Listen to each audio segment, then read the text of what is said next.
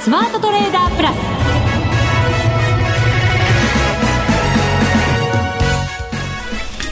全国のリスナーの皆さんこんにちは。内田まさです。この時間はザ・スマートトレーダープラスをお送りしていきます。まずは福福コンビご紹介しましょう。国際テクニカルアナリスト福永博之さん。こんにちは。よろしくお願いします。そしてマネックス証券の福島正です やめてください。モノマネになってませんでしたか？残念。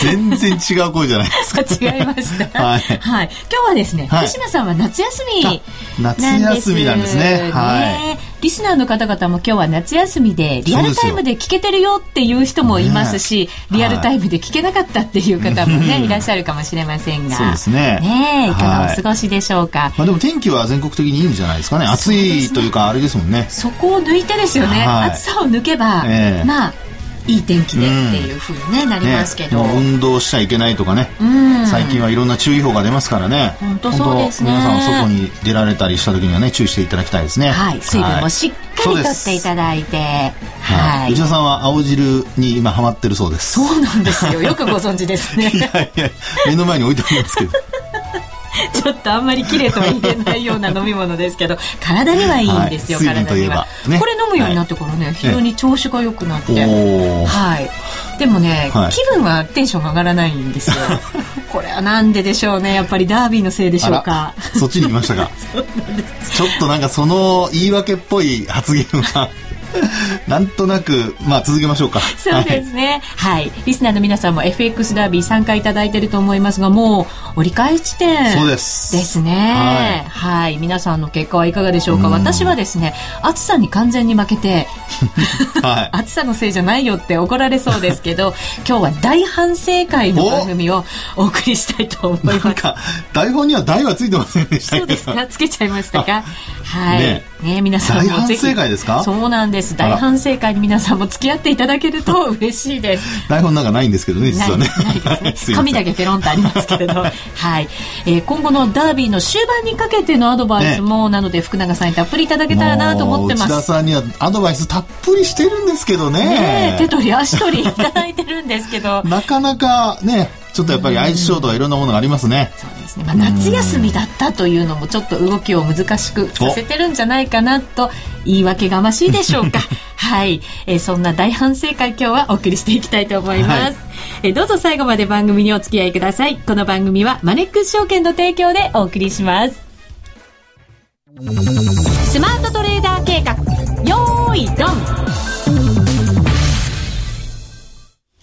ザ・スマートトレーダー計画用意ドン。このコーナーでは、スマートなトレーダーになるためのノウハウ、実践テクニックについて教えていただきます。引き続きよろしくお願いいたします。はい、よろしくお願いします。えー、まずは、先週のミッションからです。先週はですね、5ドルドル。はい。はい。で、チャレンジしろという福島さんからのミッションをいただきまして、2週間連続での5ドル絡みということになりましたね。はい、そうですね。はい。5ドルがですね、本当になかなかこう、相性っていうのもさっきちょっと言葉に出ましたけど、はい、動きが私は読めないんですよね。どうしちゃったんでしょうか？どうしちゃったんでしょうか？はい。冷やしチャート、そして1時間足チャートにコメントを書き添えました、はい、あものをですね、ブログにもアップしておりますので、ご覧いただける方はぜひご覧ください。はい。えー、いつものように冷やしチャートにですね、トレンドラインをまず引こうということで、はい、えー、っと、下落トレンドで推移してると思ったんですけれども、なんとなく動きが、下落のこうペースが鈍くなってきているように私は感じたんですね。はい、で、えー、足元ですけれども、0.930ぐらいから0.9 9ぐらいですかね、のレンジ相場がやっぱり続いているように見えて、まあ、下落トレンドの中の少しこう、もたもたしたような動きというふうに読んで、はい、実は売りで入ろうか買いで入ろうか、悩みました。悩んじゃった。うん、すごく悩みましたね。はい、なので、一応今回は、まあ、短期トレードということに呈して、えー、1時間足なり、もうちょっと短い足で、しっかりとその足元のトレンドを判断して、えー、トレードをしていこうというふうに、まあ、迷いながらだったんですけれども、思いました。はい、で、えートレードができたのがですね、週明けの今週に入ってからだったんですね。はい、8月12日の月曜日、えー、20時ぐらいにですね、ずっとそれまでまあ、先週は上昇トレンドを一応しっかりした戻りのトレンドを見せていたんですけれども、はい、少し下げたところがありましたので、うん、で、下髭長く少し戻り加減になったところで、一旦はですね、買いで入ってみました。はい。はい。0.9160あたりですね、買いで入ったんですが、少し戻り補助になりました、その後も。はい、ただし、戻るやっぱりペースが非常に遅くてですね、うん、えっ、と、その日の夜に、こう、ガンガンガンと次の日の朝方にまでかけて、はい、結構下落が続いたんですね。なので、これはちょっとやっぱり、えー、自分の思った方向にはいかず、ロスカットということになりました。ちょっとロスカットの幅が大きかったですかね。30ピップスぐらいで、でね、0.9130ぐらいでロスカットをしました。で、その後もちょっと動きが戻りも見せながらも戻りが鈍くてっていうような相場が続いて、迷いながら 今度は売りで入ったんですよね。はい、ここがやっぱりちょっと一貫性のないところだったなと反省の一つなんですけれども、えっ、と、火曜日の13日夜に21時台にですね、はい、今度は再び売りで入ってみました。うんで、0.9100あたりだったんですが、売りで入って、そこからですね、ちょっとこう揉み合うような状態でレンジ相場がずっと続いたんですね。はい。どうしようか。もちろんプラスになる場面もあったり、そうですね。マイナスになる場面もあったりしながら、こう迷いながらだったんですが、昨日ですね、急速にこう戻してきまして、結果こうマイナスになってしまい、ロスカットということになりました。はい、今度50ピップスマイナスだったんですね。そうですね。さらにちょっと大きな、うん、ロスカットになりました。合計すると、この2回のトレードで80ピップスもマイナスになっちゃったと、はい、いうことですね。ですね。前回ちょっとロスカットの幅が大きかったので、うん、反省点の一つだったんですけれど、はい、うん、また同じことの繰り返しをしてしまったかなという、それがまた大きな反省点ですね。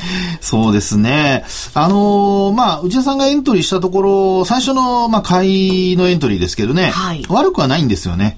というのは、あのー、まあ、ボリンジャーバンドで見ると、両方の線がちょうど、まあ、内側に入ってきているというか、まあ、あの、横ばいに変化しているところですからね。はい。まあ、そういう意味では、あの、やっぱり内田さんのこのトレードを見るとですね、あの、エントリーした後すぐに利益は出てるんですけど、やっぱりトレンドが変わったところでうまく、あの、利確ができなかったっていうのがポイントなんじゃないでしょうか。はい。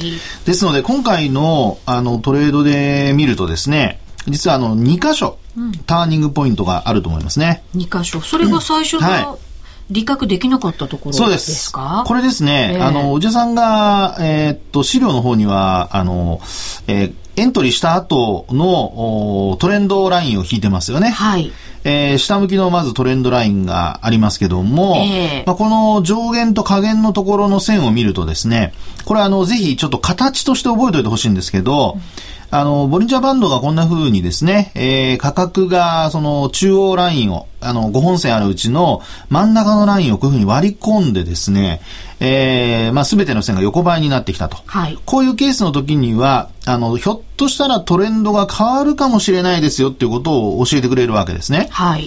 で、えー、そうした中で、内田さんがこう、利益が出てる時にですね、その5本線のうちの真ん中のラインにタッチしたところで、うん、これ、その後トレンドが切り返しになってますよね。はい。でですから、こういうところで一旦、やっぱり、あの、利確をしておかないといけないところなんですよね。ですから、まあ、あの、今回これ、あの、どのぐらいのロットで売買したのかちょっと書いてませんけど。200万通、ね、おっと。いっちゃいましたね。ねですから、こういう時にはですね、あの、自信がない時には、えー、あの、200万通貨やった後に、エントリーしたとすると、その後半分はやっぱりどっかでリグーとかですね、相性の悪い通貨だからこそ、やはりちょっと利益確保を優先すると。はい。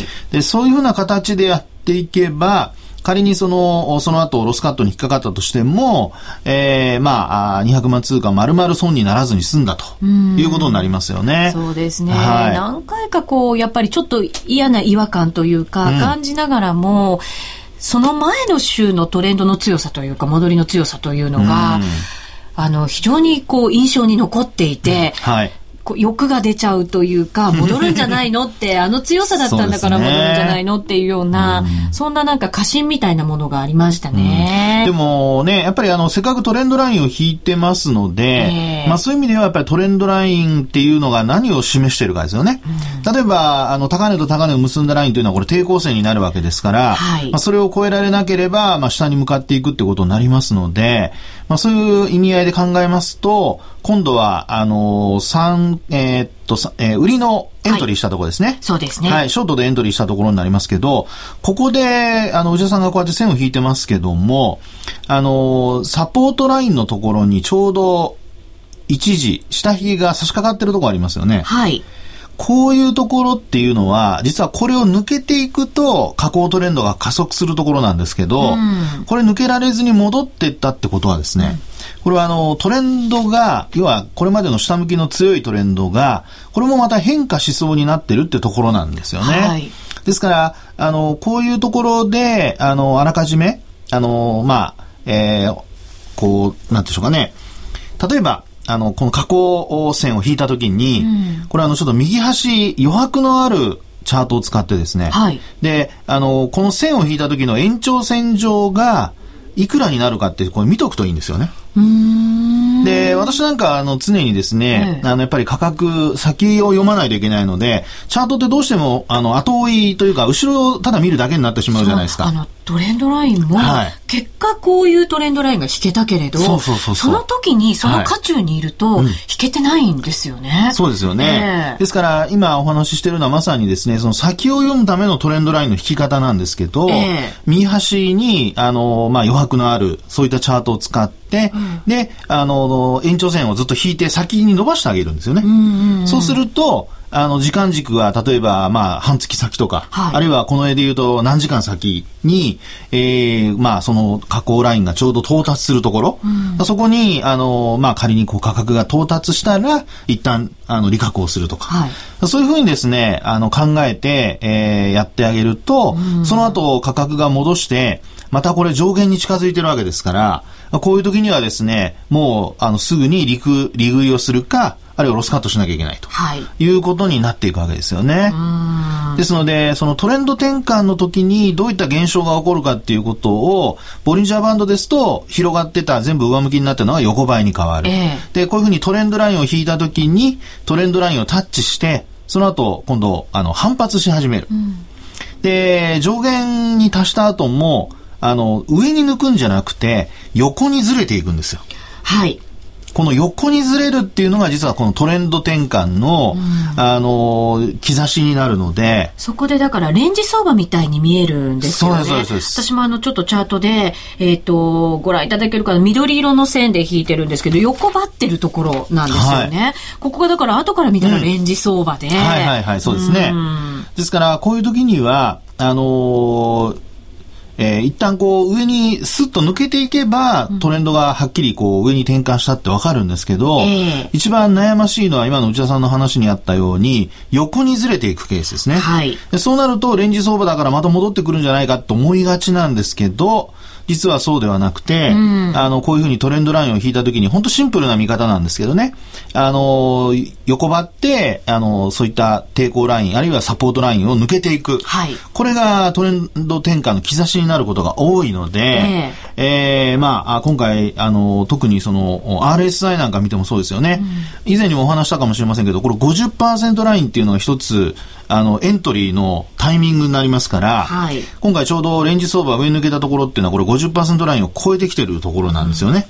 うん、ですからこういうところではやっぱりロスカットすると。そうするとやっぱり怪我も少なくて済みますからね。そうですね。えーなんかこう、はい、夏休みだからちょっとこうフラフラしてるから 少しマイナスになっても戻ってきてくれるんじゃないかな みたいなそんな期待もありながらなんか甘いトレードをしちゃったかなと思いますがこういうでも、トレンドが変わるところですよね。そうですそうです。うん、兆しみたいなものをやっぱりこう感じながらやらないといけないですよね。そうですね。難しいんですけど。特にあの相性のいいあの通貨だと、え要するにその動きが自分のイメージに合うので。あ、抜けたとか抜けないとかっていうのが分かりやすいんでしょうけど、うんええ、相性の悪い通貨だと、逆にこういうふうにこう、通常のパターンになってくれないとですね、あるいは知らないパターンになると、なんかこう、今の内田さんの話のように期待の方が先に立ってですね。はい。これまあメンタル面でのやっぱりあの問題っていうのがあるとは思うんですけども、あの戻ってくるんじゃないかというふうに、どうしてもやっぱ引きずってしまうんですよね。えー、ですから、あのー、まあ、苦手な通貨を克服するっていうことを仮に考えたときには、まずはその利益確定を優先することと、うん、それからあと、先ほどお話しましたように、トレンド転換をするときの、まあ、特徴ですね。はい、それをやっぱり、あの、一度イメージしてみる。で、特に自分が過去トレードした、あの、チャートをですね、えー、一旦こう出してみて、うん、で、この内田さんが今回作ってくれたこのチャートっていうのはすごく、あの、参考になりますので、まあそういう意味ではこうやって線を引いてみて、うん、で、さっきお話したように横ばいになっているところ、あるいは、あの、上値の抵抗ライン抜けられなかったところね、まあそういうところで、あの、利確をしなきゃいけないんですよ。あるいはまあ全部じゃなくても半分は相性の悪いっていうことを頭に入れながら、えー、そういう、こう、利益確保、あるいは損失拡大を防ぐような手立てをしないといけないんですよ、ということになりますけどね。うん、そうですね。はい。今回改めてなんか自分のトレンドラインをこう、しっかり引いてみて、うん、はい。ああという反省点が なんかしっかりこう浮き彫りになったようなね、そんなチャートになったなと思いましたね。ねで、まあでも、あの、変な話ですね。結果を見てもトレンドライン引けない人って意外と多いんですよね。そういうもんですか？そうなんですよ。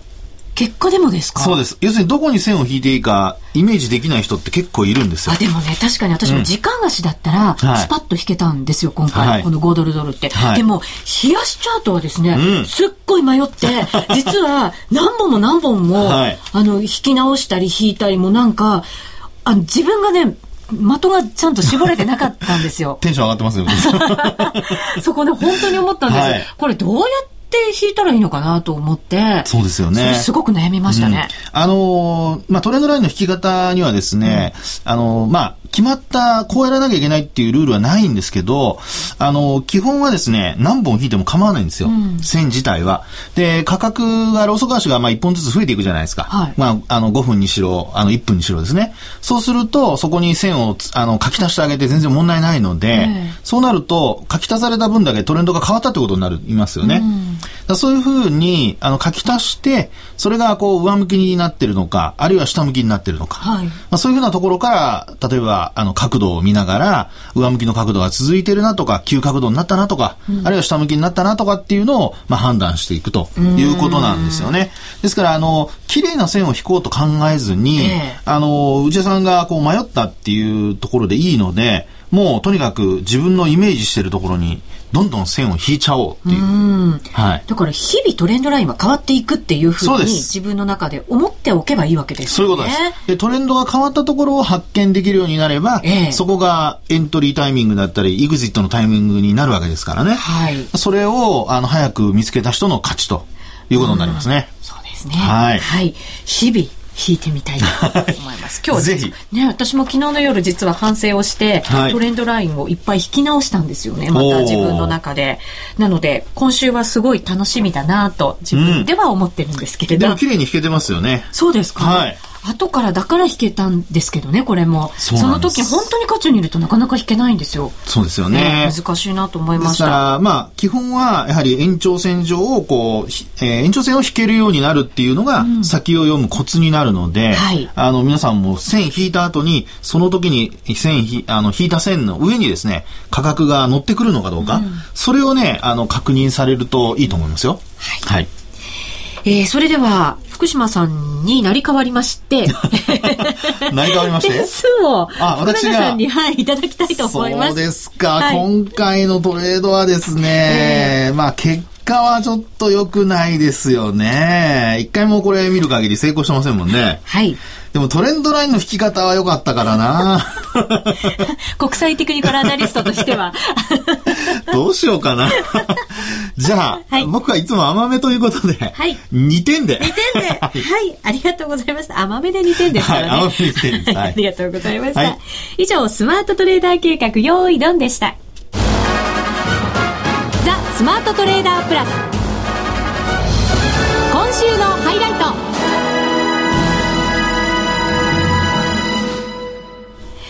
ザ・スマートトレーダープラス今週のハイライトです。えー、夏枯れ相場なんて言われ方もしますけれど、今日でもあれですね、株式市場ではちょっと商いも大きくまあ少しだけ増えた。大きくって言ったらまた言葉に間違いがありましたけれども、少し増えた感じもありましたので、はい、どうなのかななんて思いましたけど。まあ、でも20億株ちょっとですもんね。やっぱもうちょっと増えてほしいですね。昨日よりは減ってますもんね、でもね。あ、そうか、そうですね。はい昨日よりは減少してるはずですよね。はい。はい。確かにそうです。なので、はい、やっぱりちょっとこう、夏枯れ相場というのがですね、あの、来てるような感じですよね。ねで、まあ今日はやっぱり本当にお盆ですからね、えー、そういう意味では街中も人通りが少ないですし、えー、っと、ね、えー、まあ、そのあたりが、やっぱりこう、参加者の少なさと、はい、それから商いの薄さにつながってるってところですよね。はい。はい。えー、まずじゃあ株式相場からちょっとお話伺おうかなと思いますけれども、はい、まあ動きは激しいですね。うん、本当そうですね。えー、まあ今日、特にその木曜日に関して言いますとね、せっかくその、まあニューヨークは下げたんですけども、えー、寄り付きから戻しているところにですね、まあ、ちょっと冷や水を浴びせられたというはい、嫌な発言が、ふらふらしてますね。ふらふらしてるっていうか、なんか意見がまとまってないというか。うん、いや、あのね、日あの、新聞報道が、まあちょっと、あえてどことは言うとあれでしょうけどもね。一面にドーンと出てましたけどね。一面にドーンと 出た。あの記事が出た時にですね、その日には否定してないんですよね。してないんです。だから、はい、こっちも、あ、そうなのかなって。そうそうそう、そういうことなんですよ。思いましたよ。ね、ですから火曜日の日の朝、まあ朝刊でしたからね。はい。それを見て、まあみんな、あの、特段否定もされず、肯定もされず、まあその通り。ね夏休みだから否定する機会がなかったのかしら。そんなことないですよね。でもね、これはちょっとやっぱり、あの、まあね、ちょっとうん、対応の仕方にちょっと問題ありというか。お粗末な感じがね。ねあの、まあ、要はマーケットに参加している人たちは、あるいは外国人も含めてですけども、あの報道を見て、で、結果的にこう、否定も肯定もされなかったということで、まあ、その報道を信じたわけですよね。はい、でそれに乗っかって、火曜日、水曜日と、まあ、高値引けが2日も続いたわけですよ。続きました。で、今日になってんですよ。えー、それも株価を戻している時にですね、えー、いきなり、あの、発言。これはちょっと、やっぱり、あの、まあ、ね、経済、あるいはその景況感考えてるときに、えー、センチメントだとかそういうものを一体どう考えてるのかなっていうふうに思っちゃいますね。お怒りですね。今日の福永さん怒ってます。いや、せっかくね、みんなが盛り上がってね、うん、あの、このお盆の中でも株価がこう反発してですよ、うん、えー、こう来ている中で。そうですよ。デフレだって脱却するかもしれない。ね。法人税だって減税 かもしれない。うん、そうすると、まあね、思惑もあるのかもしれませんけど、はい、消費税と法人税の減税とね、両方でなんとかその第三の矢をですね、えー、しっかりと、あのまあ、効果のあるものにしようとい。うふうな、はい、あこう、前向きなまあ、記事だったわけですね。どちらかというと。はい、まあ、そう、私はそう受け止めたんですけども、うん、まあ、そうなると、やっぱりそれを、まあ、政府の側から肯定も否定もしなかったのに、いきなり、えー、後出しじゃんけんのようにですね、うん、いや、違うよって言われたらね。そうですよ。後出しじゃんけんだって随分経ってから後出しですよ。ですね。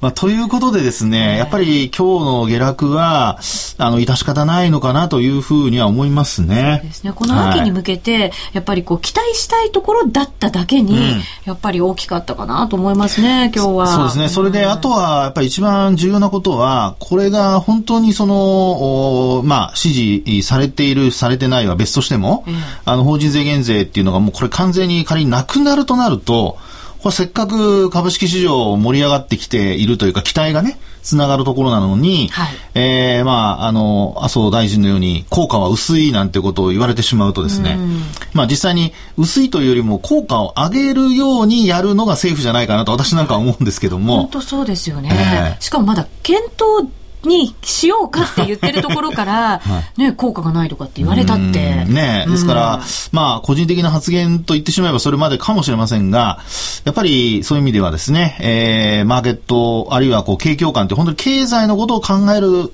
財務大臣であれば、えー、まあ、やっぱりああいう経験な発言はちょっとね、うん、えー、まあ、注意してほしいなっていうふうには思いますけども、はい、ただこれ本当にあの、法人税減税がもしないんだとすると、やっぱり次の第三のや、あるいは法人税、あ、失礼、あの、消費税の増税ですね。えー、これをどうやって、うん、あの、実際にこうやっていくのか。はい、それからあと、ね、景況感やっぱりそれで、えー、下振れるとなると、まあ、今回の GDP の結果を見てもですね、うん、えー、2.6%でしたかね。はい4%ぐらいであればというふうな話が出てましたけども、事前予想ではまあ3.9とかね、はいえー、3%台の後半だったんですけども、まあ、この数値見る限り、やっぱりなかなか、あの、政府の発言見ると、いや、あの、期待通りのいい数値だなんてことをおっしゃっておられますが やっぱり実感としてはですね、えー、なかなかやっぱり実際にやるのは難しいなと思ってしまいますよね。そうですね。だから、こういろんなものが期待で今成り立っていて、はい、ようやくそれを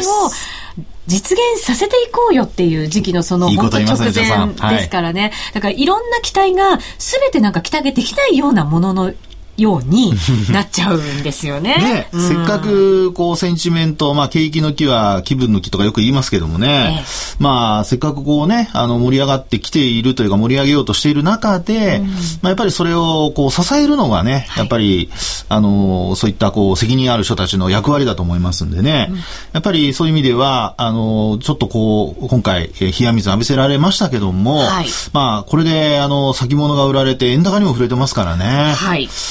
ちょっとですね、ここから持ち直すべく、やはりもう早く夏休み返上してでも帰ってきてですね、いろいろ、これはちょっと怒られますかね。やってほしいなと思いますね。やってもらっていいと思います。はいはい。ドル円もだから98円を下回って今も推移していて、97円86銭から87銭あたりということですから、うん、ヨーロッパ時間入ってきてますけど、はい、やっぱり反応はちょっとね、うん、上には行きづらいっていう、そんな感じですね。そうですよね。もう97円台にね、定着し始めてますからね。えー、せっかく昨日まで98円台まで行ってたんですけどね。ですから、為替に関してもやっぱり海外のマーケットで今日の話がよりその円買いの材料になってしまうとなると、はい、ちょっと注意が必要ですね。うん、で、あとは、あの、今晩、アメリカの方で経済指標の発表があります。はい、あの、ニューヨーク連銀だとかね。ね続いてまして、はいうん、あと、フィラデルフィア連銀だとかのね、製造業の、あの、指標の発表が確か今日あると思うんですけども、えー、やっぱりアメリカの方の景況感が、まあ、良くなるかどうかっていうところで、えー、支えになるかどうかっていうのが、まあ、今晩から明日にかけてのポイントになるんじゃないかなと思いますけどね。そうですね。9月のあの FOMC はやっぱりいつものものよりも注目されている FOMC でありますから、はい、そうですね。そこに向けてですよね、お金の流れがどうなっていくのか。もう9月は FOMC という、あと日本にとってはオリンピックが決まるかどうかもいろいろありますからね。そうなんですよ。うん、オリンピックがだから決まれば、はい、そこからっての景気がずっとやっぱり長期で期待したいところですもんね。ねいろんなね、まあ、あの、観光客も来るでしょうし。はい。えー、呼びたい。を落としてくれる人も増えるでしょうし。落としてほしい。本当に落としちゃダメですけどね。使ってもらうということでね。本当そうですね、はい、うまくそこでやっぱり日本の国内でも、うん、世界的に見てもお金がうまく回っていくようなものを、政府一丸となってやっぱり作り上げてもらいたいな、なんていうふうにも思ったりしますよね。その通りですね。はい。はい、ドル円ちょっと方向性難しいですけど。はい。うん。ああ、そうですね。あの、ミッションですが、はい。えー、もう今話出ましたので、えー、内田さんがやりたそうですから、ドル円にしたいと思います？はい。ちゃんとね、トレンドライン昨日の夜ドル円引いたんですよ、しっかり。はい、はい。今やりたいなと、そんなじゃあ、パンカンしてください。はい。はい、えー、リスナーの皆さんもぜひダービーに参加いただいて、ドル円チャレンジしてみてください。そうですね。来週はいい報告ができるように、はい、私も頑張ってまいります。楽しみにしてます。一緒に頑張ってください。はい。さて、そろそろお別れのお時間となりました。今日のお相手は、福田博之と内田まさでお送りしましたそれでは皆さんまた来週ま、この番組はマネックス証券の提供でお送りしました。